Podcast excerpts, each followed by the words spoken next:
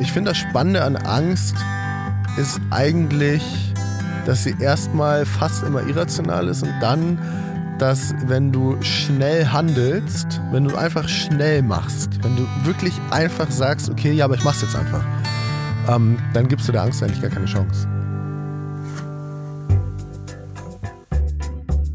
Zack. Herzlich willkommen bei Das Ziel ist im Weg.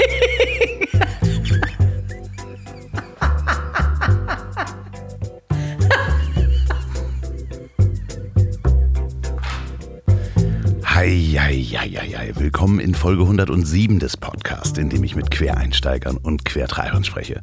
Und was für eine Woche nach der Folge mit Ralf Möller. Wahnsinn! Und vielen, vielen Dank für die ganzen Feedback-Mails. Ich lese das alles. Äh, habt aber bitte Verständnis, dass ich nicht auf alles antworten kann. Ihr könnt mir aber weiterhin schreiben an ziel.ponywurst.com oder auf Instagram andreas.loff. Und ja, eine Bitte noch, falls ihr es noch nicht habt, abonniert diesen Podcast gerne, wenn er euch gefällt und schreibt mir auch gerne eine Bewertung auf iTunes. Apropos Schreiben, ich schreibe total ungern Einkaufszettel. Und das muss auch nicht sein mit meinem heutigen Werbepartner. Das, äh, auf der ähm, Thomas Gottschalk Gedächtnisschule habe ich das gelernt, diese Überleitung. Denn diese Folge wird präsentiert von HelloFresh. HelloFresh ist die Nummer 1 Kochbox in Deutschland. HelloFresh ist die wöchentliche Lösung für eine ausgewogene Ernährung. Und darum geht es ja nämlich. Mit einer Kochbox voller frischer Zutaten und leckeren Rezepten direkt bis vor die Haustür geliefert. Und das Ganze ohne Mindestlaufzeit oder Verpflichtung, denn Lieferpausen sind jederzeit möglich. Also, die Vorteile sind stressfrei, kein Supermarkt, will man sowieso nicht gerade, keine Planung, also auch kein Einkaufszettel schreiben und kein Abwiegen. Also, Ne? Grammgenaue Zutaten werden geliefert von den Erzeugern direkt.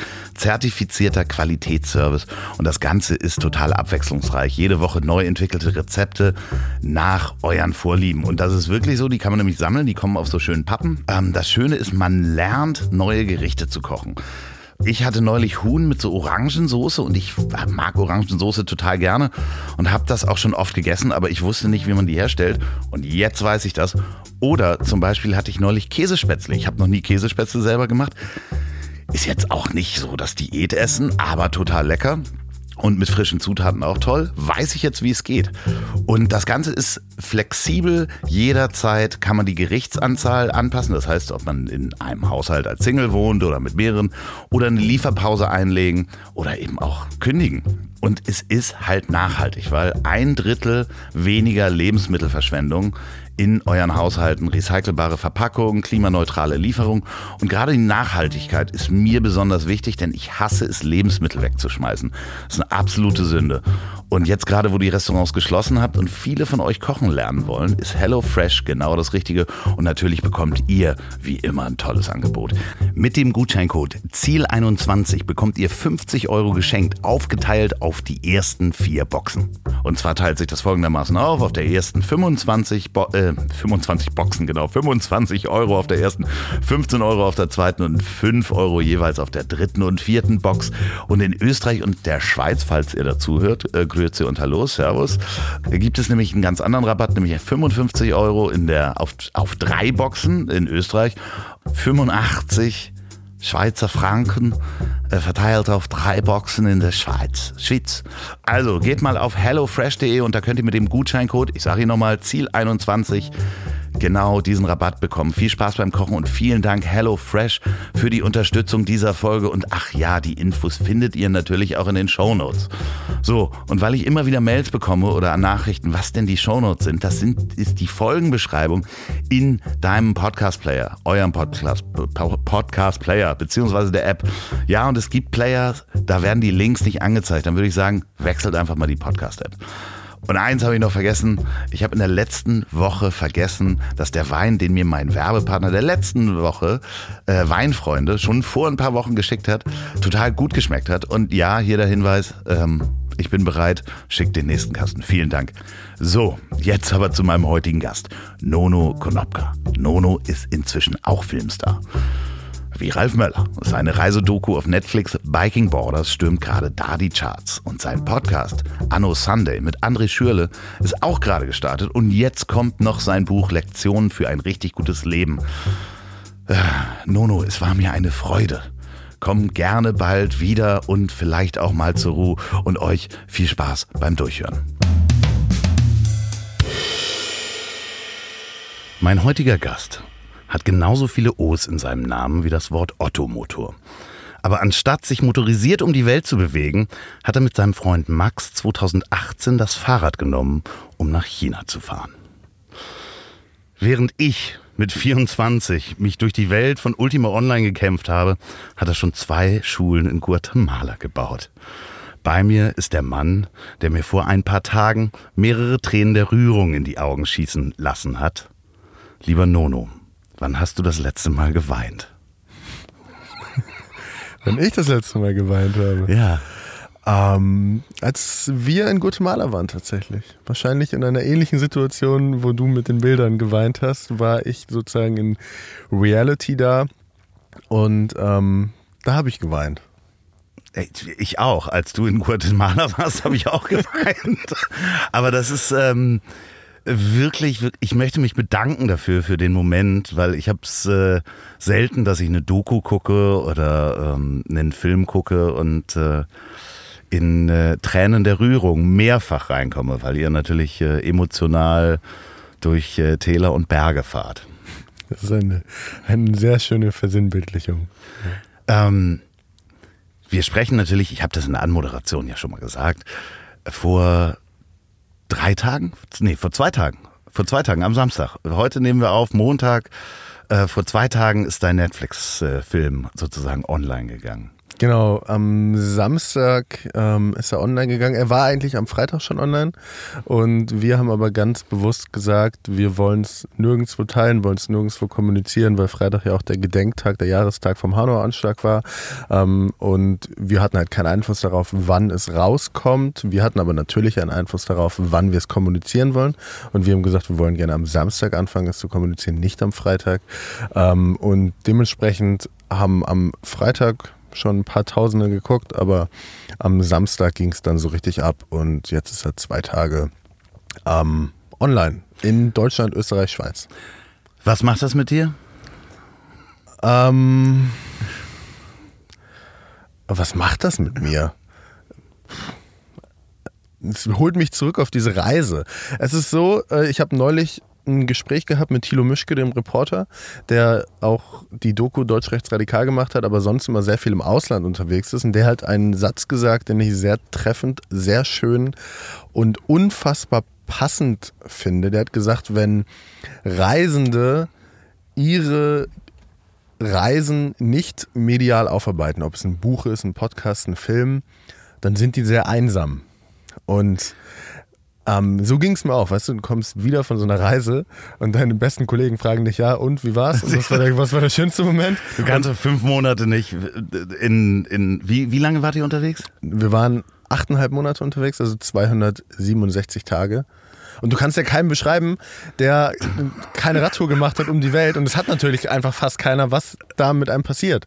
Und dementsprechend ist es mega schön, wenn Leute Bilder dazu haben und ähm, mehr dazu haben als meine Worte, weil über Worte kann man ja sehr begrenzt ausdrücken, was in diesem Moment in einem vorging. Naja, vor allen Dingen, weil es ist ja so, als wenn man dich fragt, so, na und wie war das letzte Jahr?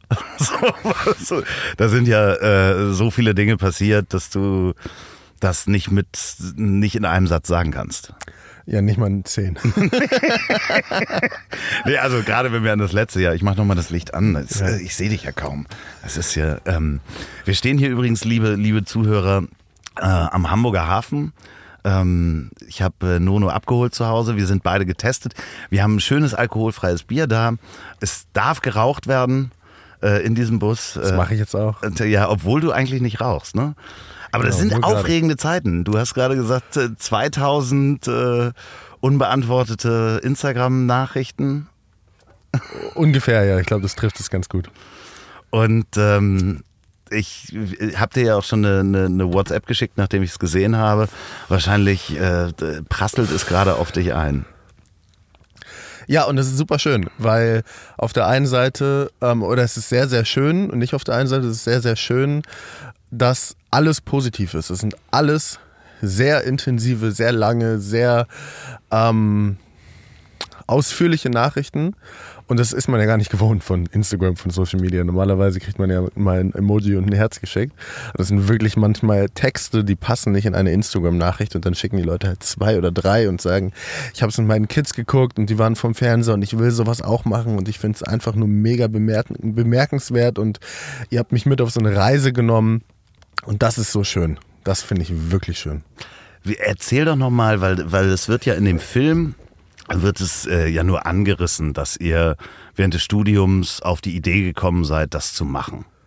Ja. Ähm, aber dieser Prozess von, ich habe eine Idee, lass mal irgendwie Aufmerksamkeit äh, erregen und wir sammeln Spenden, ist ja das eine. Zu sagen, das machen wir jetzt und dann planen wir mal eine Reise. Ähm, das kann man natürlich in dem Film auch nicht darstellen, wie da der Gedankenprozess war. Wie, wie, wie lange vorher habt ihr gesagt, wie machen wir das? Wie sucht man sich Bikes aus? Das habt ihr natürlich alles begleitet, äh, Social Media mäßig, aber in dem Film kommt es halt nicht rüber. Ähm, vielleicht, wenn ich noch mal ganz kurz weiter ausholen kann, dann war es ja so, äh, dass Max war in Vietnam im Auslandssemester. Wir haben beide an der gleichen Uni äh, studiert, in den Niederlanden internationales Studium. Max war in Vietnam und ich war in Mexiko und bin dann danach nach Guatemala und habe dann da Freiwilligenarbeit gemacht. Und Max hat sozusagen das Pendant davon in Vietnam gemacht und war halt völlig geflasht davon, was für Umstände dort sind, wie Kids da zur Schule, wenn man das überhaupt Schule nennen kann, ähm, gehen. Also einfach so ein Bretterverschlag bei Regen, bei Sturm. Bei Gewitter können sie nicht in die Schule gehen und habe dann diesen, ähm, war ja vorher mehr auf so einer sehr einseitig fokussierten Unternehmerkarriere ähm, zugange und habe dann diesen Eindruck mitgenommen und mir war aber gar nicht so klar, was wir damit machen können. Also ähm, ich hatte sozusagen, oh man hatte sozusagen das Ziel und die Idee, ähm, irgendwas Gutes da zu machen und wir kamen dann wieder und du bist ja, also wir waren ja einfach nur Studenten ohne Reichweite, ohne Geld, ohne Einfluss, wie man so schön sagt, und hatten so, okay, irgendwas können wir da machen. Und waren dann ähm, gibt es ja Leute, die verrückte Dinge machen für einen guten Zweck. Marathon laufen, Berg besteigen, whatever. Und wir sind dann auf die Idee gekommen, okay, wir fahren mit dem Fahrrad los, weil jeder wusste, wir hassen Fahrradfahren. Also jeder wusste es. Jeder äh, war, es war, ich war dafür bekannt, nicht zur Uni mit dem Fahrrad zu fahren, sondern lieber zu laufen. Obwohl es fünfmal so lange gedauert hat, weil ich es einfach, ich, ich, ich weiß nicht, woher diese Abneigung kommt, aber sie war da. Ähm, und wir haben eigentlich in der Nacht, um auf deine Frage zurückzukommen, wie dieser Prozess war, wir haben uns relativ schnell dafür entschieden. Also wir haben so einen ähm, National Geographic, so einen Kurzfilm gesehen von einem Amerikaner, der von Oregon nach Patagonien mit dem Fahrrad gefahren ist. Und aus ganz anderen Gründen. Und ähm, irgendwie hat es in meinem Kopf Klick gemacht und ich meinte zu Max, ey Max, lass es doch mal auch machen. Und lass es aber mit einem guten Zweck verbinden. Und lass uns einfach so weit fahren, wie wir irgendwie fahren können. Und in der Nacht haben wir dann direkt Google Maps aufgemacht, haben geguckt, was ist das weiteste, was es auf dem Landweg gibt. Und das war China. Und das weiteste in China war Peking. Und wenn du, äh, habt ihr denn vorher äh, so Sachen gesehen oder Bücher gelesen wie Jupiter's Travel, ähm, der Typ, der erste Typ, der mit dem Motorrad um die Welt gefahren ist? Oder äh, euch die, die, die Dokus angeguckt von Ewan McGregor? Gar nicht, alles gar nicht, gar nicht, gar nicht, gar nicht, gar nicht, gar nicht. Wir haben einmal, nur um zu gucken, ähm, wie die Sattel sind, sind wir einmal raus aus Berlin für einen Tag nach Brandenburg und wieder zurück. Waren, glaube ich, 30 Kilometer oder so. That's it. Nichts anderes. Wie, äh, wie, wie, wie muss man sich das vorstellen? Wie finanziert man das? Also äh, das eine ist ja, man muss ja essen, das kostet alles Geld, Flüge, Fahrräder kosten Geld, ähm, äh, Ersatzreifen, äh, Kocher, also die ganze Ausrüstung, Kameraausrüstung, weil man muss ja sagen, ihr habt das ja alles selbst gefilmt. Ihr hattet nicht einen Kameramann dabei. Genau, wir haben alles selbst gefilmt mit einer GoPro und so einer kleinen, äh, oder ja, einer Sony-Kamera. Und dann waren in Mazedonien hatten wir einmal einen Filmemacher getroffen, der eine Drohne hatte, der war dann zwei Tage mit uns mit. Und einmal ein Kollege von mir, der auch Filmemacher ist, im Iran für fünf Tage. Sonst alles selber gefilmt. Und äh, wie habt ihr das finanziert? Äh, euch äh, vorher hingesetzt und das Ersparte, das Sparschwein erschlagen und äh, gesagt, okay, das ist das, was wir machen? Also erstmal haben wir uns hingesetzt und haben gesagt, was brauchen wir alles? Wir hatten ja keine Ahnung. Ja. Was, also wenn du noch nicht mal weißt, ich wusste noch nicht mal, dass es Radsatteltaschen gibt nach dem Motto. So wenig Ahnung hatte ich. Und dann haben wir uns hingesetzt und haben geschaut, was brauchen wir? Wir brauchen vier äh, Radsatteltaschen und was muss da rein? Was muss aufs Fahrrad drauf? Ähm, und haben uns das alles angeschaut, raufgeschrieben, wirklich äh, listenmäßig runtergeschrieben und haben uns dann ähm, angeguckt, welche Firmen gibt es denn, die sowas machen, verkaufen und sind die dann einfach angegangen, haben tausende von E-Mails geschrieben, meinten, ey jo, wir haben hier das und das vor und gibt uns doch mal Sachen. Und das ist ja leichter gesagt als getan, weil wir hatten ja nichts. Wir waren, Ihr hattet auch keine Reichweite, um wir zu hatten sagen. ein Instagram-Profil mit zwei Followern. Und meinten so, ja, ja, wir wollen nach China fahren. Und so, ja, also habt ihr schon mal gemacht? Habt ihr irgendwie Material, was ihr uns schicken könnt? Habt ihr irgendwie Videos? Ja, nee, nee, aber ähm, wir machen das schon. Und dann, ähm, ja, aber irgendwie hat's geklappt. Das heißt, äh, äh, die Fahrräder habt ihr dann auch gestellt bekommen, sozusagen? Genau, dicker Shoutout, äh, wie man so schön sagt, an 8bar aus Berlin. Äh, die haben uns die Fahrräder gestellt. Waren rückblickend, äh, sind super Fahrräder.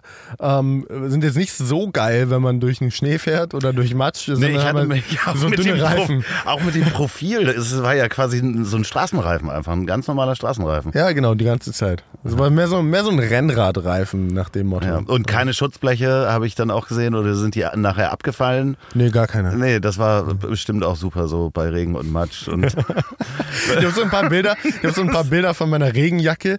Du siehst das Schwarz von der Regenjacke nicht mehr hinten am Rücken, sondern es ist alles voller Matsch.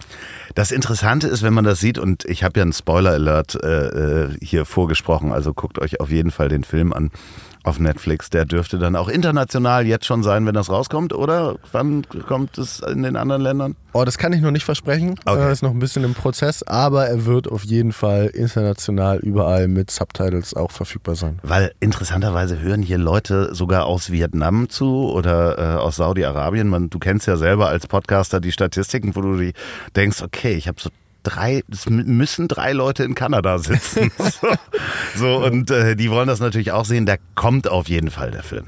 Wartet drauf. Äh, äh, vielleicht sage ich dann nochmal Bescheid oder äh, guckt bei Nono auf Instagram, da werdet ihr auf jeden Fall wissen, wann der internationale Release ist.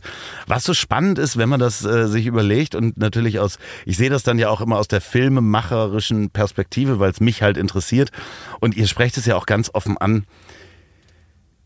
Ihr filmt euch ja relativ häufig selber, indem ihr auch an der Kamera vorbeifahrt. Ja, So. sehr häufig. So, jetzt muss man sagen, das sind schöne Bilder und die braucht der Film auch. Wie oft habt ihr gesagt, äh, untereinander, nee, das machen wir jetzt nicht. Lass den Scheiß stehen.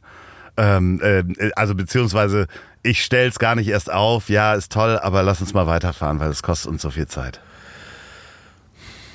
Also interessanterweise gar nicht so häufig, was aber glaube ich daran lag, dass wir ja nicht gefilmt haben, um am Ende wiederzukommen und eine Festplatte voll mit Daten zu haben, die wir in den Film verarbeiten, sondern die Herangehensweise war so, ähm, dass wir die ganze Reise ja auf Social Media gezeigt haben. Also Leute haben uns ähm, mehr und mehr auf Instagram gefolgt, haben gesehen, was wir gemacht haben. Und wir haben immer gesagt, hey, ja, ihr seht ja, was wir hier machen, was wir hier teilweise auch durchmachen. Ähm, und spendet doch für diese Schule, die wir bauen wollen. Und bei Instagram ist ja ein sehr kleines Fragment von der Realität. Und in Instagram Stories, in diesen 15 Sekunden, die du hast, um zu zeigen, was gerade passiert. Es ist wahnsinnig schwer zu zeigen, dass nicht alles schön und aufregend ist.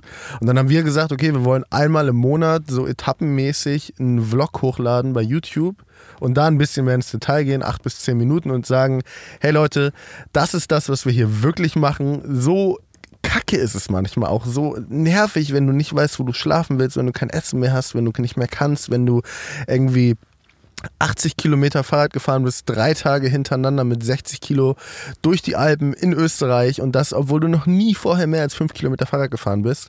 Und schaut euch diesen Vlog an, da seht ihr das wirklich und dann spendet bitte.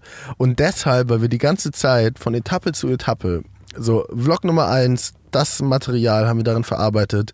Dann sind irgendwie direkt 5000 Euro an Spenden. Dann haben wir gesagt, alles klar, es funktioniert richtig gut. Und dann bis zur nächsten Etappe wieder Filmmaterial gesammelt und dann ging es wieder richtig durch die Decke. Das heißt, diese Spendenanstiege, wenn wir so einen Vlog rausgebracht haben, sind halt wirklich immer so Peaks gewesen in der Statistik.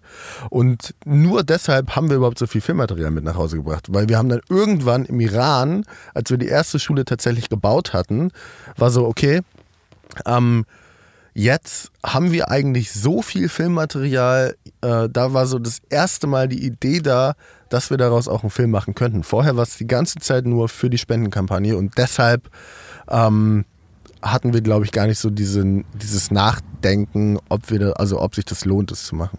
Okay, weil jetzt an mir ist es übrigens damals komplett vorbeigegangen. Ne? Also äh, entweder war ich in der falschen Social Media Blase unterwegs es ist komplett an mir vorbeigegangen. Vielleicht bin ich aber auch zu alt. ja, wobei, also ich meine, es haben wirklich Leute aus den unterschiedlichsten Bubbles geteilt. Ne? Es ist ja immer, wenn man Leuten folgt, die folgen dann wieder Leuten. Es ist ja wie so eine Art irgendwie Spinnennetz und wenn du dann außerhalb von deinem Netz bist, dann kriegst du das gar nicht mit, wie du gerade schon gesagt hast. Aber bei uns war es ja wirklich so, es haben ja Leute von Ashton Kutcher bis Joko Winterscheid und Finn Kliman geteilt. Und also ich meine, ähm, und super viel traditionelle Medien. Also der NDR hat das die ganze Zeit begleitet. Ähm, und äh, ganz viele andere größere Nachrichtenblätter, vor allem hier aus Norddeutschland. Aber klar, ich meine, im Endeffekt kamen wir wieder und hatten jetzt auch nicht eine Million Follower, sondern ich glaube 23.000 oder sowas. Ähm, wie kann es dir heute ja passieren, wenn das jetzt auch weltweit durch die Decke geht äh, mit Netflix? Kann es ja passieren, dass du dann ähm, auf der Straße erkannt wirst und dann äh, nur noch mit Sonnenbrille rausgehst? Bist du darauf vorbereitet? Ich, ich, hoffe. Bist ich, du der neue Tiger King? Ich hoffe, ich hoffe, das wird nicht passieren. Ähm, und ich bin auch nicht darauf vorbereitet. um das ganz kurz zu halten, die Antwort.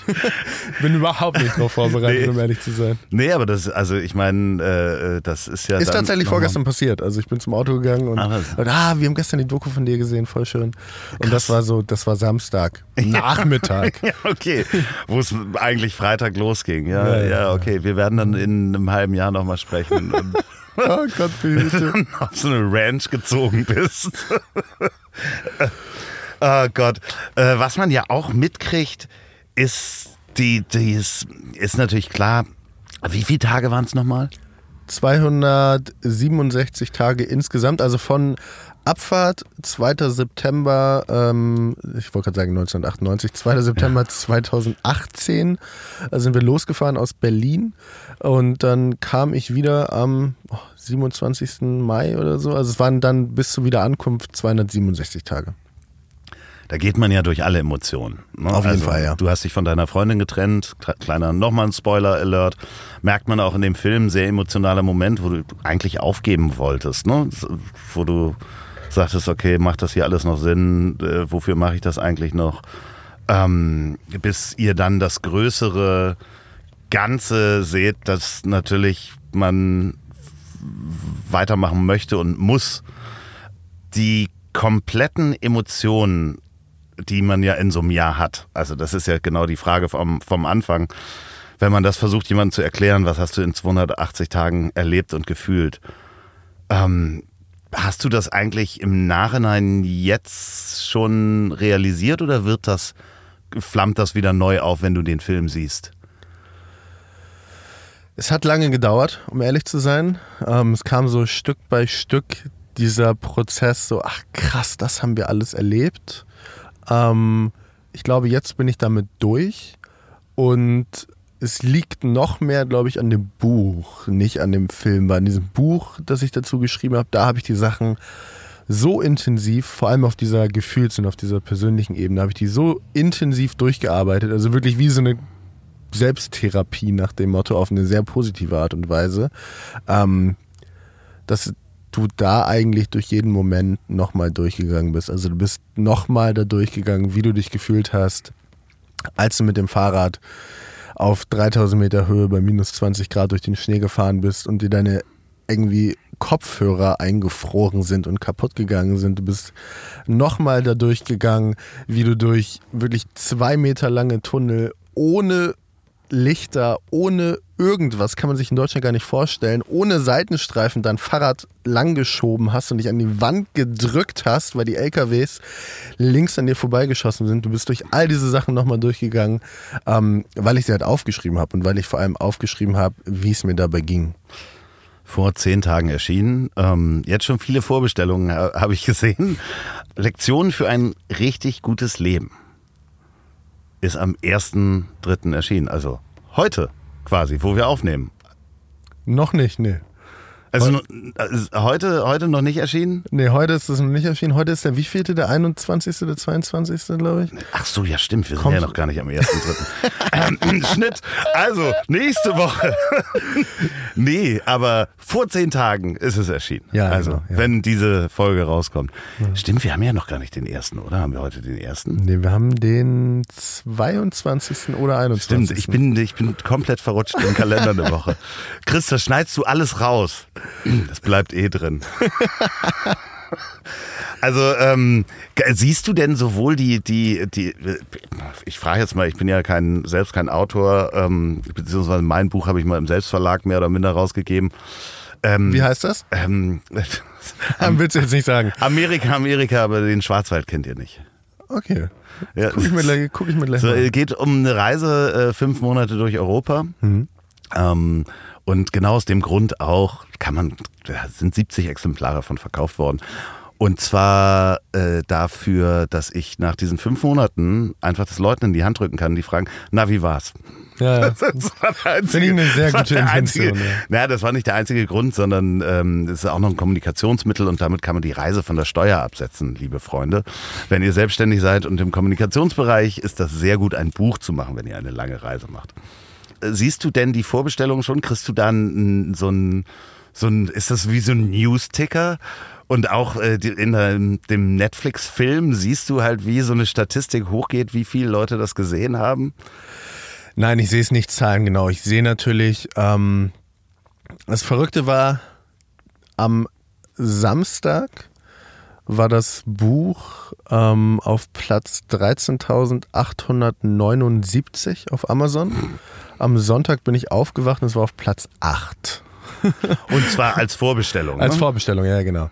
Ähm, das, das sehe ich. Bei Netflix äh, sehe ich es insoweit, dass es sehr, sehr viele Menschen gesehen haben, weil ähm, er auf einmal in der Kategorie jetzt beliebt ist, neben so irgendwie Filmen wie oder Serien wie hier Luther, das gerade super brandneu ist und ähm, und ähm, ich weiß gar nicht, was das andere war, aber auf jeden Fall so in der Reihe von Netflix Original Produktionen auf einmal so eine kleine Reisedokumentation, die mit, was ich, was 3000 Euro finanziert wurde oder so, ist ey, abgefahren, ja. Was äh, ist das Feedback aus Guatemala? Das Feedback aus Guatemala ist, ähm, Die haben es natürlich noch nicht gesehen. die oder haben habt es gesehen, die haben es gesehen und haben es nicht verstanden, kein Wort, was wir gesagt haben, aber haben den Film gesehen und haben einfach nur, waren einfach nur hin und weg. Also wir sind ähm, mit der Hilfsorganisation Pencils of Promise für die, mit denen, nicht für die, mit denen wir diese Schulen finanziert und gebaut haben, regelmäßig im Kontakt, also eigentlich die ganze Zeit. Wir kriegen Updates von den Schulen, von den ähm, Entwicklungen der, der Kinder, wie viele Kids gerade ähm, immatrikuliert sind, die ganze Zeit am fließenden, am fließenden Band sozusagen. Und das äh, Update von dem Franz, das ist der, der ähm, Leiter sozusagen von dem Bereich Guatemala, war, glaube ich, gestern in seiner Instagram-Story, dass er gepostet hat. Ich gucke es mir gerade an, ich bin unfassbar stolz, ich verstehe kein Wort, aber ich weine trotzdem. Ah, schön. Ja. Das ist, äh, was macht der kleine Junge? Ich habe seinen Namen vergessen, ähm, der die Rede gehalten hat. Der hat mich wirklich. Der ist mega, oder? Oh, um Gottes Willen, ich war, äh, ich äh, war wirklich schockverliebt A, in diese ganze Atmosphäre, was da passiert ist, gesungen, getanzt, hin und her, die ihre, wieder Spoiler Alert, ihre Träume und ihre Wünsche äh, sozusagen äh, vergraben äh, vom Bau der Schule äh, sozusagen äh, und die alle äh, einfach du hast mein Herz aufgemacht und ich möchte das auch unterstützen, das Projekt. Ähm, und wenn ihr da draußen das Projekt auch unterstützen wollt, wenn ihr jetzt den Film gesehen habt, was muss ich tun? Auf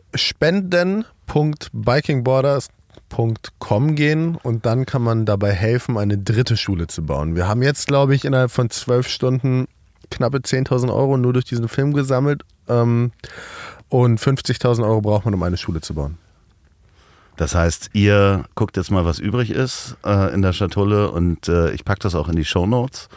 Und ähm, wenn die Mikrofone aus sind, sage ich dir auch, was ich da noch drauf packe. Und auch noch ein guter Fact dazu, was irgendwie super mindblowing ist. Es hat mich krass fasziniert, als ich das erste Mal gehört habe. Mit 64 Euro kann ein Kind in Guatemala ein Jahr lang Bildung genießen. Mit 64 Euro. Das gibt man hier auf ein paar Bier aus, wenn man, oder bei Henslers hier, wo wir gerade sitzen. Das kann man, kann man kaum sagen. Aber ja, 64 Euro ist halt theoretisch ein gutes Abendessen in einem Restaurant. Richtig. Wenn sie dann wieder aufhaben. Ähm, dementsprechend äh, äh, wollen wir mal hoffen, also wir schaffen das, da die dritte Schule zu bauen. Also spätestens, wenn der Podcast hier raus ist, am 11. ist die dritte Schule schon durch ähm, und dann gehen wir auf die vierte. Machen wir so. Ähm, es ist ja, ich habe versucht nochmal, ich habe ein sehr schlechtes Gedächtnis übrigens, äh, so Kurzzeitgedächtnis. Und ich hab, geht mir auch so, geht mir auch so. halt, ich habe Samstag geguckt und versucht am Sonntag die Länder aufzuschreiben. Ja. Und ich war so, äh, Moment, wie sind die nochmal gefahren? Ihr seid von Berlin los, seid erst durch Tschechien und dann durch Österreich? Genau, wir sind von Berlin äh, los, sind dann bei Dresden über die Grenze nach Tschechien, dann Österreich, Slowenien, ganz kleiner. Ach, Slowenien habe ich genau, vergessen. Ganz kleiner Schlenker Italien, aber nur weil wir eine Margarita essen wollten. Will ich. Es war überhaupt gar nicht auf dem Weg, nicht mal im entferntesten. Also das wir kommt im nur, Film nicht vor, ne? Nee, gar nicht. Nee, gar nicht. Wir, wollten, wir, wir waren übertrieben unter Zeitstress. Wir wollten, mussten irgendwo ankommen. Wir wollten diese Pizza haben. Ähm, Kroatien und dann Kroatien, Bosnien, Albanien, Mazedonien, Montenegro, Griechenland, äh, Türkei, Iran, Turkmenistan, Kirgisistan, Usbekistan, Kasachstan, China, Guatemala, Deutschland.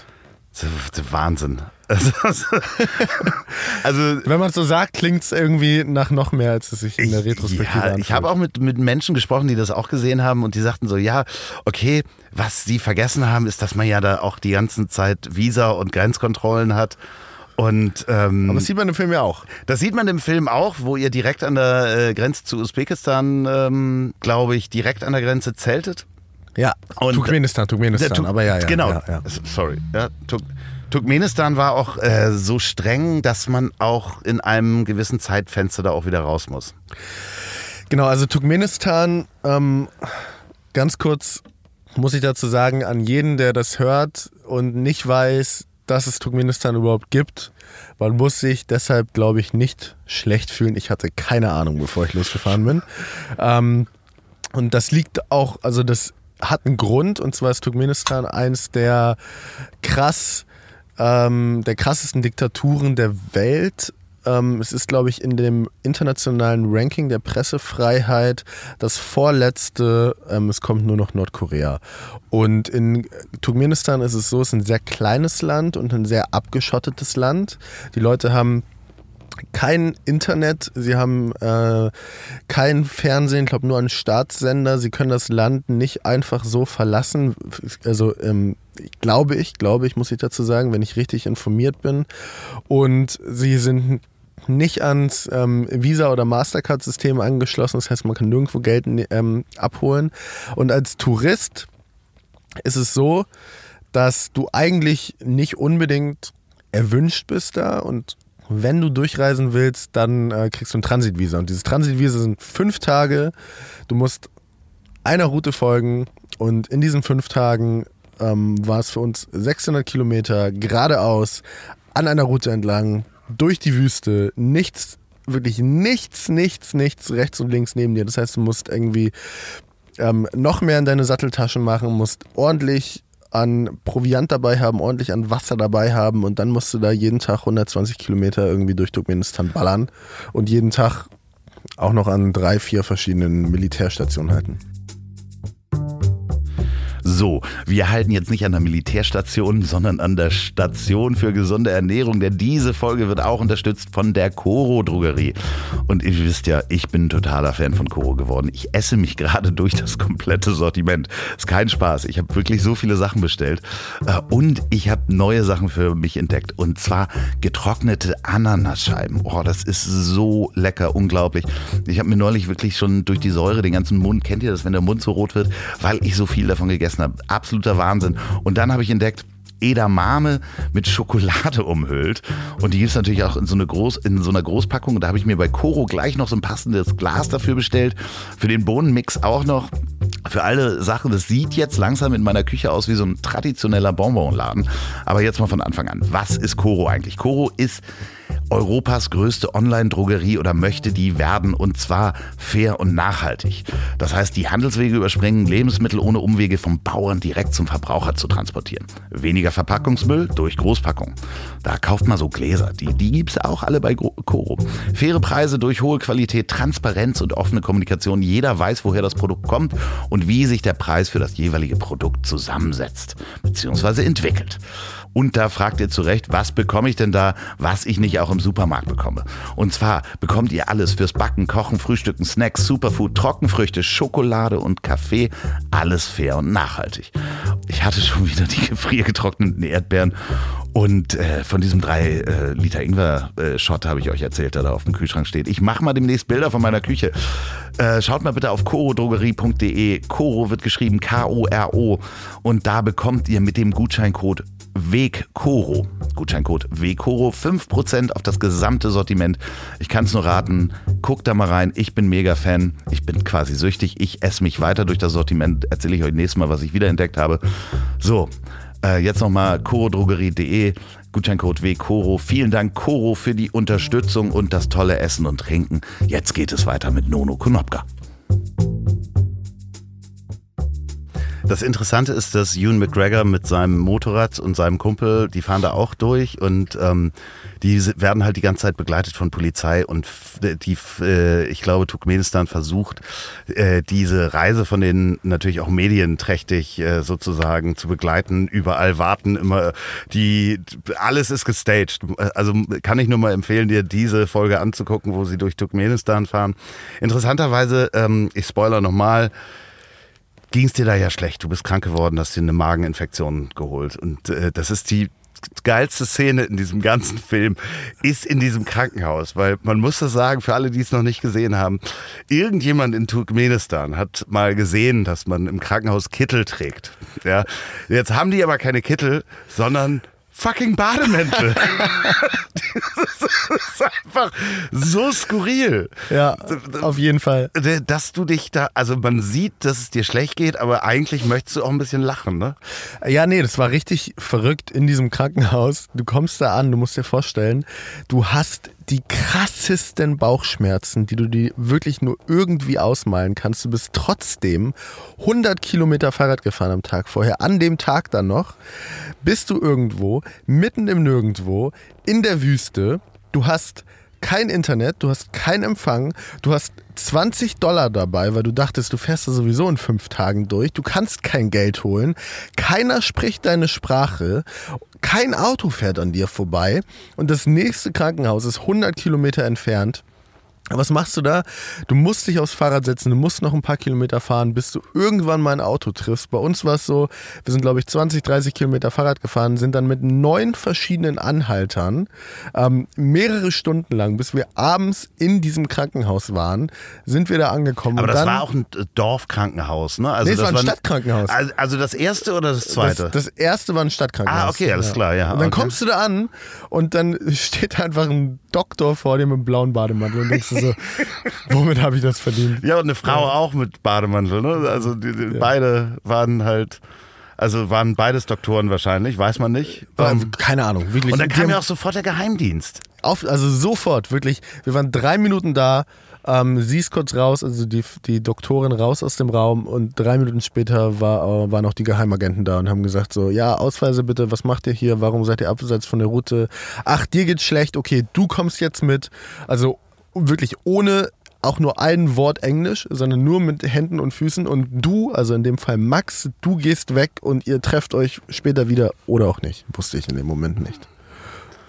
Das ist Wahnsinn. Und dann, ja, kriegst du eine Medizin, wo du nicht weißt, was das ist, was sie dir da gerade gegeben haben.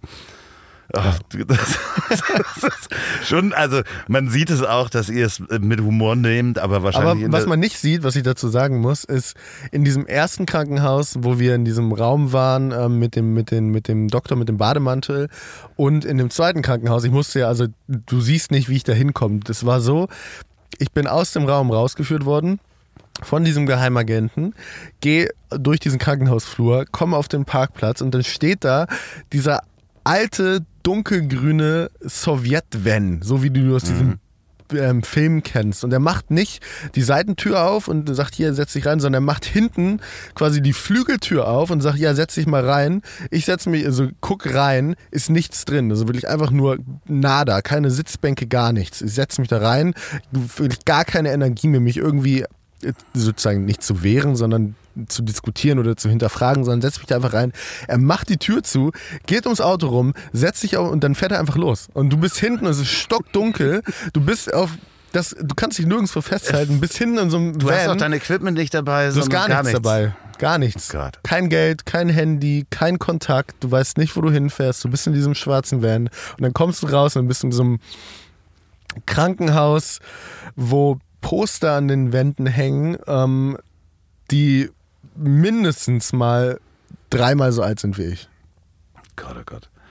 Und vorher vor allen Dingen diese, diese wahnsinnige Offenheit und die Gastfreundschaft, die ihr im Iran gehabt habt. Also, d- das war ja das, das Lag davor quasi, die, die Strecke davor war ja die, die freiste, gastfreundschaftlichste ähm, äh, Zeit wahrscheinlich. Zumindest im Film kommt es so rüber, dass es genau da ist, wo ihr am meisten eingeladen worden seid, die meisten Menschen Essen mit euch geteilt haben.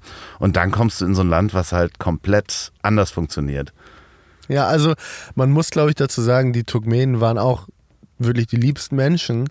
Ähm, sie sind halt einfach sehr vorsichtig, weil sie wissen, dass sie sich innerhalb der Regeln ihres Landes verhalten müssen. Und im Iran müssen sie das natürlich auch, aber es ist schon nochmal ein anderes Level. Ich habe mich gefragt und auch mit jemandem darüber unterhalten, der sich das angeguckt hat, ähm, einer Freundin von mir, und die sagte, Mensch, Iran hat mich echt äh, überzeugt. Glaubst du, dass das dasselbe wäre, wenn ich da als Frau fahren würde mit dem Fahrrad? Wir haben ganz viele Frauen getroffen, die sogar alleine mit dem Fahrrad da durchgefahren sind. Ähm, glaube schon, ich glaube, man macht andere Erfahrungen, definitiv. Das will ich jetzt nicht unbedingt ähm, äh, verleumden, aber ich glaube, es geht überall auf der Welt so. Ich glaube, oder ich kann ja im Endeffekt kann ich ja nur von meinen Erfahrungen sprechen und kann ja nur mich auf meine Erfahrungen beziehen. Und das, was ich erfahren habe, das, was ich gesehen habe vom Iran, war wir waren zwei Monate da. Wir waren, glaube ich, wirklich insgesamt 66 Tage da und wir waren von diesen 66 Tagen drei oder vier Tage im Hotel. Alle anderen Tage wurden wir eingeladen. Wir haben, waren in den größten Familien, saßen mit denen auf dem Boden, auf dem Teppich, haben mit denen, die haben ihr, ihr Essen und ihr Leben mit uns geteilt, wie Max so schön in diesem Film gesagt hat. Und ich habe sowas noch nie erlebt.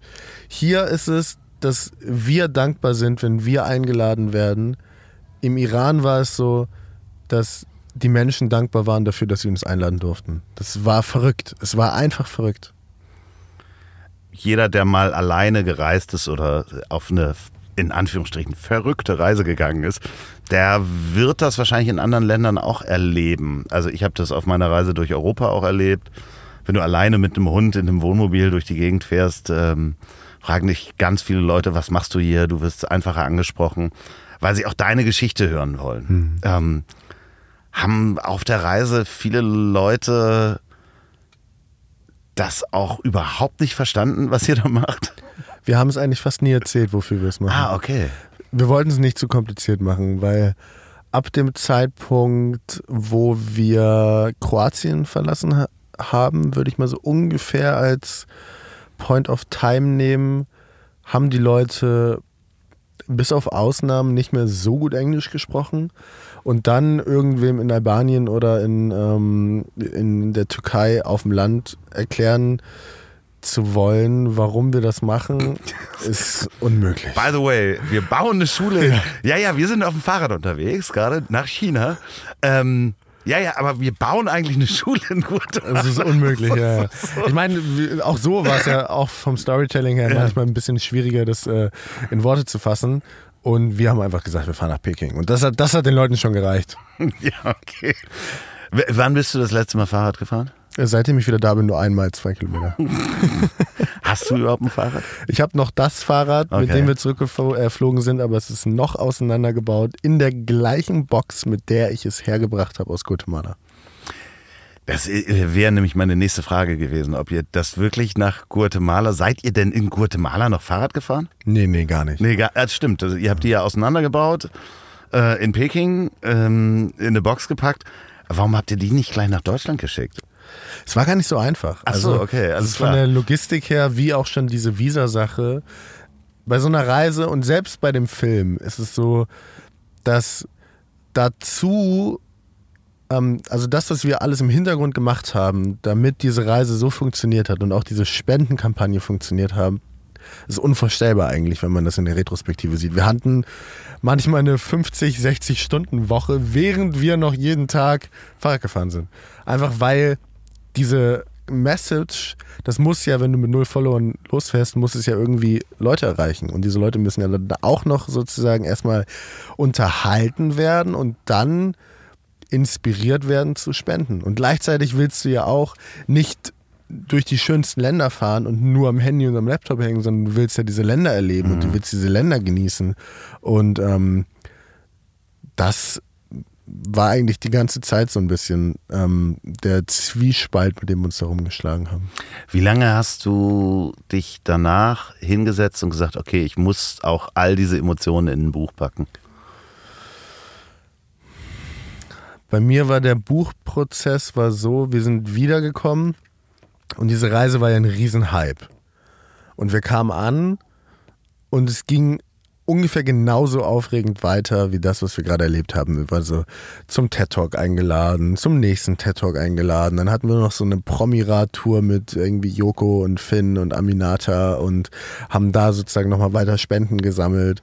Und ähm, all diese Eindrücke zu verarbeiten und dann auch noch zusammenzufassen in ein Werk, war für mich in dem Moment, wo ich da drin war, ähm, schien es mir völlig unmöglich. Und wir hatten super viele Verlagsanfragen und ich habe die alle abgelehnt. Ähm, aus der Intention heraus, dass mir es immer super wichtig war, ein Buch zu schreiben, was ich selber gerne lesen wollen würde. Und ich lese keine Romane, ich lese keine Reiseberichte. Ich bin einer dieser Menschen, der Ratgeber liest, der ähm, Bücher liest, wo ich das Gefühl habe, ich kann für mich selbst etwas mitnehmen, ich kann für mich selbst durch das Gelesene ähm, habe ich einen Mehrwert und ein Mehr, Mehrwert, ja. Und ähm, das war für mich super schwierig, in dem Moment zu, zu sehen, wie ich diese Reise in Gedanken und in geschriebenes Wort fassen kann, ohne sozusagen einen Reisebericht zu schreiben. Ja. Und das hat so drei, vier, fünf Monate habe ich diesen Gedankenbuch gar nicht gehabt. Für mich war das gar, stand es gar nicht im Raum. Und dann habe ich angefangen, einen Podcast zu machen. Nono Yes Yes heißt der Podcast und habe da mit den unterschiedlichsten Menschen von wirklich Sammy Deluxe, ähm, Finn Kliman, Tarek Müller, irgendwie Luisa Neubauer, Inissa Amani, also wirklich den unterschiedlichsten Menschen aus allen verschiedenen Kategorien über das Leben und über ihren Werdegang besprochen und habe dann gecheckt, dass all diese Fragen, die wir im Kopf haben, die du im Kopf hast, die ich im Kopf habe, die wahrscheinlich jeder, der hier zuhört, im Kopf hat, die sind sehr gleich, die sind sehr ähnlich. Und das sind genau die Fragen, über die ich mir neun Monate lang auf dem Fahrrad Gedanken gemacht habe. Und es ist nicht so, nur weil wir zu zweit gefahren sind, dass du jemanden hast, mit dem du die ganze Zeit sprichst, sondern es ist meistens so, dass du alleine für Stunden und Stunden auf diesem Fahrrad sitzt und dich mit deinen Gedanken beschäftigst und mit dem, ähm, was dich halt beschäftigt. Und dann habe ich gedacht, okay, ich beschreibe die Reise und mache eine Mischung aus einem Abenteuerbericht, aber dem, was ich daraus gelernt habe. Und habe dann gesagt, ich beschreibe sozusagen die Lektionen der Reise, das, was ich mitgenommen habe, was es mir im Moment wie es mir ergangen ist, als wir einen Wolf vom äh, Zelt hatten. Oder ich beschreibe den Moment, wir hatten auch, was man im Film nicht sieht, weil wir kein Filmmaterial davon haben, wir hatten auch einen Braunbären vom Zelt in Bosnien und beschreibe diese Momente und beschreibe dann, wie ich mit Angst umgegangen bin oder wie es mich imponiert hat, wenn wir im Iran gesehen haben, wie eine ganze Familie unter einem Dach wohnt und wie mir dann klar geworden ist, wie selten ich meine Mutter sehe und wie wichtig das ist und wie wichtig es ist, in ganzen Tagen zu denken, äh, in ganzen, also sozusagen in, in ganzen Ereignissen zu denken und nicht von wegen, ja, meine Mutter hat ja noch, was ich, 30, 40 Jahre und ich sehe sie noch oft genug, sondern zu denken, ah, ich sehe meine Mutter einmal im Jahr, wenn sie nur noch 30 Jahre hat, dann sind es nur noch 30 Mal. Und diese Sachen, das, was mir da durch den Kopf gegangen ist, das beschreibe ich in dem Buch und zu deiner Frage zurückzukommen, wie lange das gedauert hat, ähm, bis ich sozusagen diese Idee des Buches hatte. Es war ungefähr ein Jahr, dann habe ich angefangen zu schreiben und dann habe ich es in vier Monaten ähm, fertig geschrieben. Angst ist ein, ein, großer Faktor, den man auf so einer Reise wahrscheinlich auch mitnimmt von Anfang an. Angst vor dem Unbekannten, Angst vor dem Braunbär, Angst vor dem Wolf, Angst vor Überfällen oder ähnlichem. Ähm, das Spannende an Angst ist ja, dass die weniger wird, wenn man merkt, dass nichts passiert. Oder? Hm, ich finde, das Spannende an Angst ist eigentlich, dass sie erstmal fast immer irrational ist und dann dass wenn du schnell handelst, wenn du einfach schnell machst, wenn du wirklich einfach sagst, okay, ja, aber ich mach's jetzt einfach, mhm. ähm, dann gibst du der Angst eigentlich gar keine Chance. Das ist das Spannende. Du, wir alle kennen diese Situation, wenn wir, und das ist gar nicht unbedingt Angst, sondern es ist mehr so ein Discomfort, würde ich sagen. Also im Englischen etwas, was dich unwohl fühlen lässt, wo du schwitzige Hände kriegst, wo du Herzrasen kriegst. Es kann sein, dass du irgendwie ein Fremdes im Café ansprechen willst, dass du irgendwie so typische Arbeitssituationen, weißt du, bist in so einem Meeting und dann jemand erklärt was und du verstehst es nicht, aber du willst nicht die Hand drehen oder als einziger sozusagen blöd erscheinen oder dich als erstes entschuldigen oder all diese Momente, wo du sozusagen dich eher verletzlich gibst, vielleicht ist das das richtige Wort, ähm, dass da diese Stimme im Kopf, die dir sagt, ja, aber dann irgendwie lachen die Leute über dich oder denken, du bist dumm, weil du es nicht verstanden hast. Oder die denken, du bist schwach, weil du Verletzlichkeit zeigst in diesen Momenten. Ähm, diese Stimme, die dann in deinem Hinterkopf ist, ist erstmal in 99,9% der Fälle irrational. Und dann, wenn du einfach schnell genug handelst und du gehst einfach schnell genug auf die Person zu und sprichst sie an oder hebst deine Hand und fragst nach oder sagst Entschuldigung, ähm, dann gibst du dir gar keine Chance, das großartig in Frage zu stellen. Ja, ich hatte das äh, äh, also auch bei euch gesehen, weil natürlich da gehen dir tausend Dinge im Zelt, Überfall, Leute nehmen euch Kameraequipment weg. Ne? Also das sind ja all die Sachen, die ich auch nachvollziehen konnte, als ich damals durch Europa gefahren bin, hat, liest du ja so Sachen, Achtung, in Spanien, Gasüberfall im Wohnmobil. Weißt du, es mhm. gibt halt mhm. irgendwie Schlafgas oben rein und dann wird dein Wohnmobil ähm, geentert und ähm, ich habe halt immer jeden Abend darauf geachtet, das Wohnmobil abzuschließen, Taschenlampe neben dem Bett. Ich bin mit Hund gereist und ähm, irgendwann war ich in, in Portugal nach ein paar Monaten und stand am Strand und äh, habe so einen Kaffee getrunken und dachte so, warte mal, welcher 1,50 Portugiese wird sich in ein Wohnmobil begeben. Das war ja auch so ein Ami, der so besprüht war. Das aussieht, als wenn da der Chef von den Hells Angels drin wohnt, wo ein, großer Boxer drin wohnt und ein Typ, der aussieht wie ein Wikinger. Hm. Wer wird so beknackt sein, dann nachts in dieses Wohnmobil einsteigen zu wollen? Und äh, ab dem Moment habe ich bestens geschlafen und immer die Tür offen gehabt nachts. So ist es natürlich niemand gekommen und die Angst war einfach weg. Ja. So, aber andere Ängste kommen halt dazu. So äh, auf so einer langen Reise, was passiert, wenn deinen Eltern was passiert, während du hier mitten im Nicht stehst? Wie viele Tage brauchst du zurück ähm, zu kommen? So, so die sind das auch die, die Emotionen, die du im Buch mitverarbeitest aus der Angst, äh, aus, aus den Emotionen? Mm, ja und nein. Ich beschreibe vor allem, also für mich war die schwierigste Zeit nicht auf der Reise, sondern vor der Reise. Für mich war es am schwierigsten, ähm, bis wir losgefahren sind. Für mich war es schwierig, Leuten zu erzählen, was wir machen wollen und dann im Gegenüber in den Augen lesen zu können, dass sie es sowieso nicht glauben. Und wir hatten diesen einen Moment, wo wir in Berlin im Radio, äh, in einem Radiosender eingeladen waren und wir haben ein Interview gegeben, was wir vorhaben. Und der Typ war voll nett und meinte, haben danach noch mit ihm einen Kaffee getrunken auf der Terrasse und meinte, sie, ja, wenn es irgendwer schafft, dann ihr. Und dann haben wir es am nächsten Tag im Radio gehört. Und dann meinte sie, ja, ja, die kommen ja nicht mal raus aus Deutschland. So hat die Anmoderation noch dazu, also hat quasi noch eine Anmoderation dazu gemacht. Und für mich ist es oft so, und das kann ich an ganz vielen anderen Momenten auch nachvollziehen, die außerhalb der Reise stattgefunden haben, dass der schwierigste Moment eigentlich ist, bevor du anfängst. Und diese ganzen Ängste fangen, sind immer da, bevor du anfängst. Aber wenn du einfach wirklich loslegst und dann losfährst, die Reise sozusagen jetzt sehr sinnbildlich gesprochen beginnst, ähm, dann sind die oft weg. Also ich hatte die nicht so. Ich hatte die super viel davor. Ich hatte super viele Selbstzweifel davor. Ich hatte, ich habe kurz überlegt, ob ich sozusagen, wie von Max und ich waren viel klettern, ob ich irgendwie fake, dass ich mir den, dass ich umknick und nicht losfahren kann. Ja, solche Momente, aber immer okay. vorher, okay. nie dabei. Okay, ich bin ja. gespannt. Ich, du hast das Buch mitgebracht. Äh, das, ich freue mich da schon drauf. Äh, ansonsten, ihr könnt es vorbestellen. Was machst du denn heute eigentlich, äh, um deinen Lebensunterhalt zu verdienen? Ich bin da in einer sehr privilegierten Situation, wenn man das so sagen kann, ähm, dass ich vorher auch schon genug Geld verdient hatte, einfach weil ich auch schon unternehmerisch tätig war ähm, und dann sehr viel ähm, in, also sehr viel Glück hatte, glaube ich. Es ist ja immer so, wenn man sich anguckt, warum etwas gut funktioniert hat, dass der Zeitpunkt eine große Rolle gespielt hat und bei mir war es ein super Zeitpunkt, einen Podcast zu starten. Ähm, es war es ein sehr guter Zeitpunkt, jetzt diesen Film herauszubringen. Ähm, ich habe jetzt noch einen zweiten Podcast, der, der startet. Der schon gestartet ist, wenn diese Folge rauskommt. Der schon gestartet ist, wenn diese Folge rauskommt. Ja, danke, Loffi. Ja. ähm, diese Sachen mache ich. Ich mache sehr viel Public Speakings, wo ich zu großen Events gehe. Ähm, und ich arbeite gerade an neuen unternehmerischen Ideen, berate auch ähm, Hilfsorganisationen wie zum Beispiel Viva Con Agua, was so deren Strategie angeht.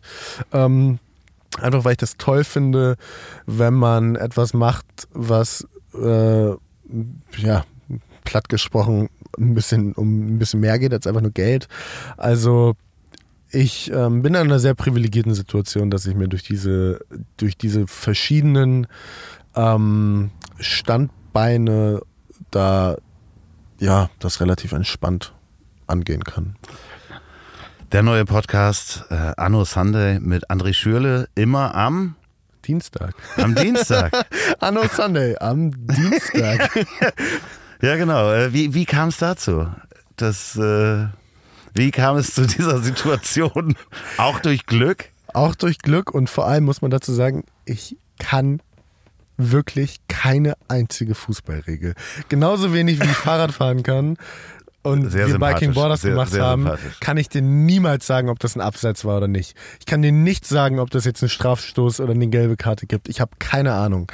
Ähm, bei André und mir war es so, André hat ja letztes Jahr seine Karriere beendet, ähm, vorzeitig, also sozusagen bevor man es erwartet, dass es jemand tut und hat das ähm, begründet damit, dass ihn der Profifußball nicht glücklich macht und dass er, ähm, warum sollte er weitermachen? Einfach nur des Geldes wegen, wenn er seine Zeit als nicht sozusagen erfüllend empfindet. Und ich fand das eine so unfassbar bemerkenswerte Entscheidung, wo ich mich gut reinversetzen konnte, wie viel Widerstand man da kriegt und wie viel Selbstzweifel in diesem Moment einen da durch den Kopf gehen. Und ähm, da hängt ja auch ein riesiges Gespann dahinter an Leuten, die ja sozusagen da irgendwie mit profitieren und mitverdienen. Und dass man das dann macht, fand ich wahnsinnig bemerkenswert und habe ihn dann eingeladen zu Nono Yes Yes, zu meinem Podcast. Und dann haben wir,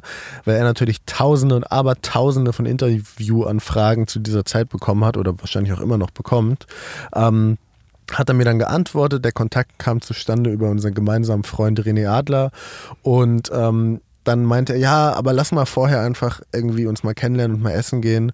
Und fand ich super cool, finde ich eh immer gut, wenn man die Leute vorher irgendwie auch schon ein bisschen kennenlernt, weil bei uns auch so, wir haben auch irgendwie ein bisschen telefoniert und haben schon so gemerkt, okay, wir verstehen uns voll gut und können voll gut miteinander reden.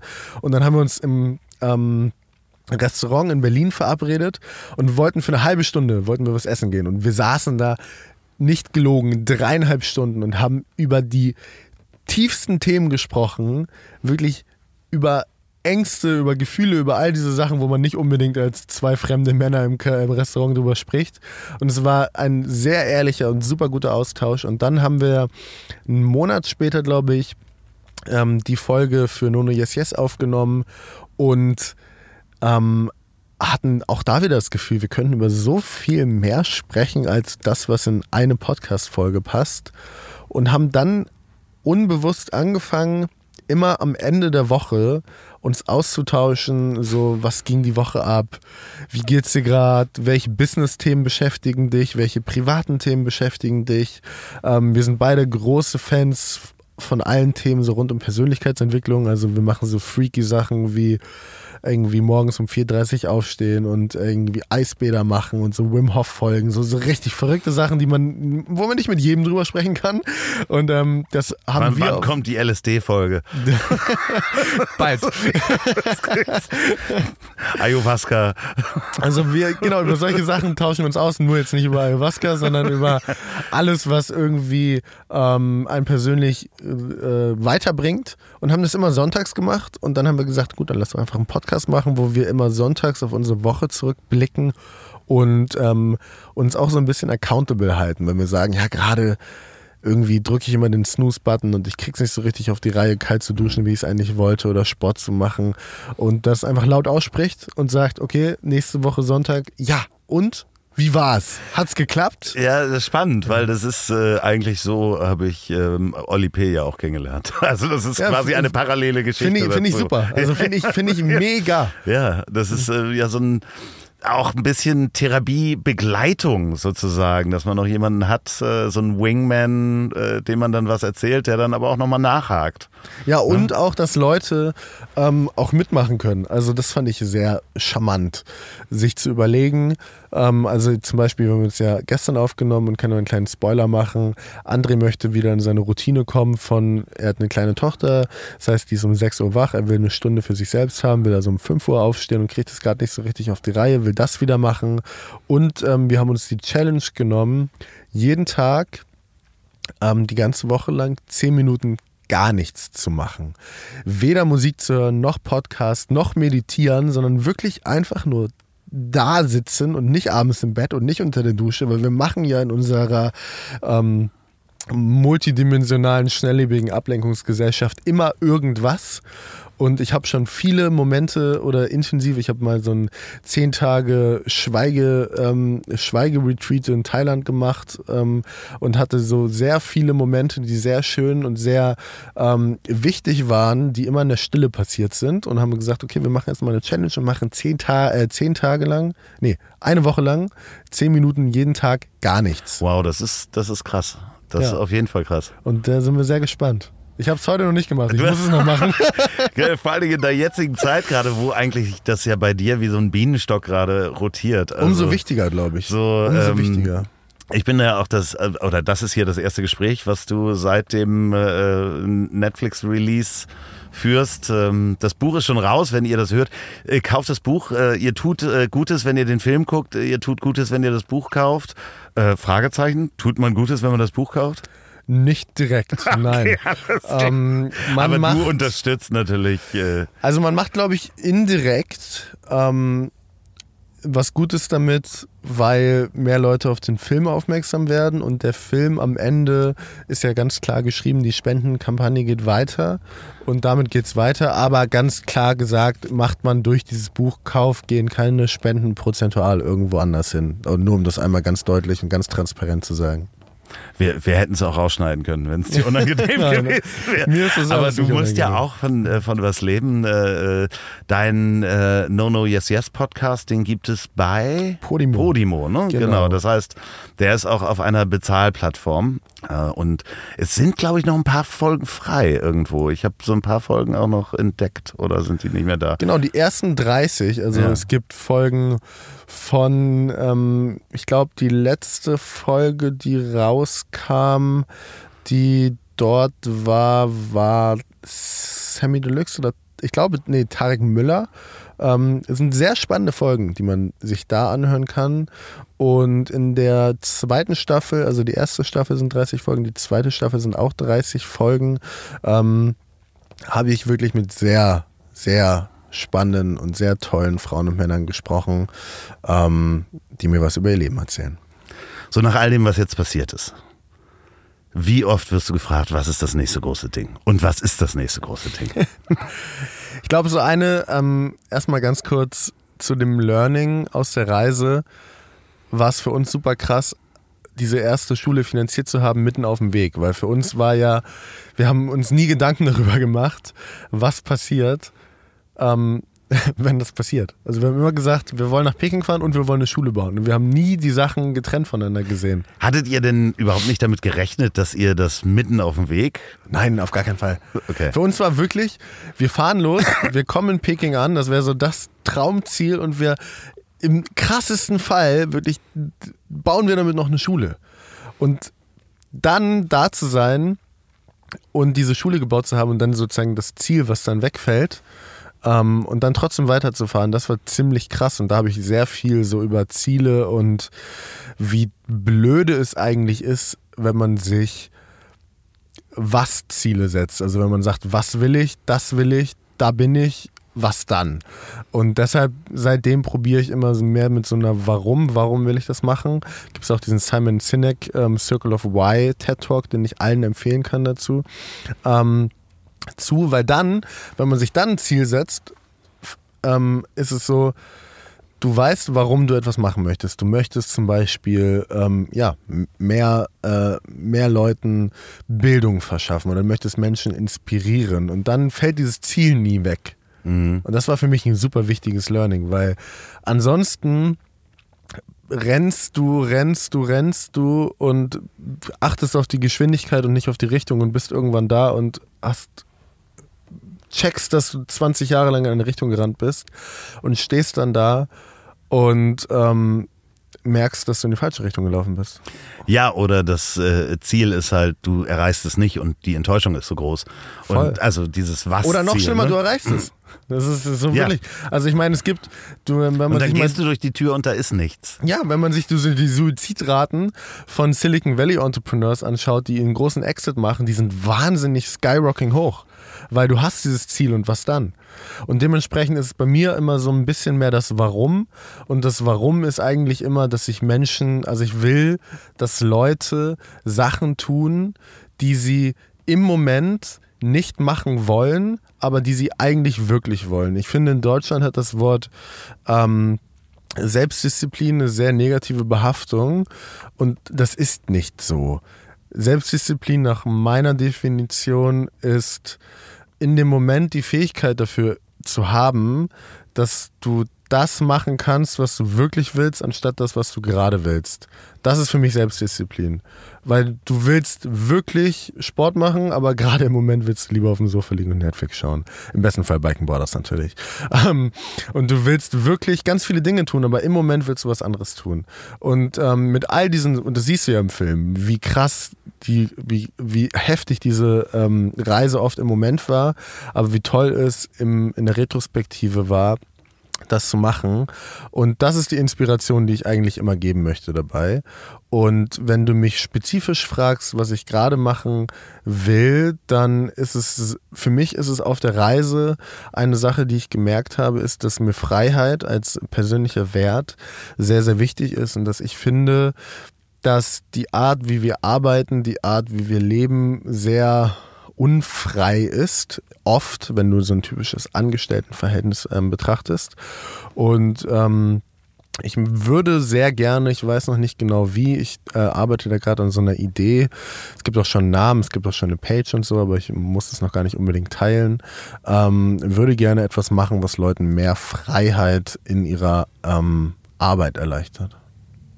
Mehr Flexibilität trifft es vielleicht ganz gut. Ja, wenn das dann soweit ist, dann lass uns bitte nochmal hier im Bus äh, äh, darüber reden. Weil ich habe da auch so ein paar Ideen, das erzähle ich dir gleich mal abseits des Mikrofons und will auch gleich mehr erfahren. Ähm, ihr da draußen, wenn ihr was Gutes tun wollt oder wenn ihr nach etwas strebt und sagt, das, was ich im Moment mache, füllt mich nicht genug aus, dann setzt euch ein Ziel, wie man das macht. Ähm, also ein Wie-Ziel und nicht ein Was-Ziel. Wenn ihr diesen Podcast hört und gerade im Auto sitzt, dann fragt euch, warum fahre ich dahin? muss ich da wirklich hinfahren? Äh, wie lange muss ich noch dahin fahren? Wenn ihr auf dem Fahrrad sitzt, Richtung China zum Beispiel, dann äh, wünsche ich euch jetzt schon viel Spaß und äh, gutes Sitzfleisch. Wenn ihr diesen Podcast zum Einschlafen hört, dann ähm, schlaft recht schön und guckt äh, mal, dass ihr das Buch bestellt von Nono. Wenn ihr noch nicht auf Netflix das gesehen habt, was macht ihr hier überhaupt? und ähm, die letzten Worte hat wie immer mein wunderbarer Gast. Ja, viel Spaß bei allem. ich, ich bin, ne, passt auf euch auf, bleibt gesund. Ähm, ja, Keep it up. Danke für die Einladung, Loffi. Es hat Spaß Gerne, gemacht. Gerne, jederzeit wieder. Man muss ja vielleicht dazu sagen, dass wir vorher schon häufiger telefoniert haben und ich glaube, wir haben einmal ganz am Anfang super random telefoniert wegen einer Sache, die man theoretisch in einer Minute hätten besprechen können. Und wir haben locker 45 Minuten gesprochen. Es war eigentlich schon ein Podcast an sich. Deshalb freut es mich wirklich sehr, heute bei dir in diesem wunderschönen Van zu sitzen und alle, die hier zuhören, ähm, wirklich ihr hört hier aus einem sehr guten Grund zu, weil du machst das wirklich großartig. So, und jetzt zum Abschluss noch Werbung in eigener Sache. Wenn ihr noch eine Produktion der Bonnywurst Productions hören wollt, dann hört doch mal rein in den Podcast, den ich zusammen mit Olli P. mache. Ich hab dich trotzdem lieb. Erscheint jeden Montag, gibt's überall, wo es tolle Podcasts gibt. Ich hab dich trotzdem lieb mit Olli P. Vielen Dank, gute Nacht. Dieser Podcast ist eine Produktion der Ponywurst Productions. Mmh, lecker.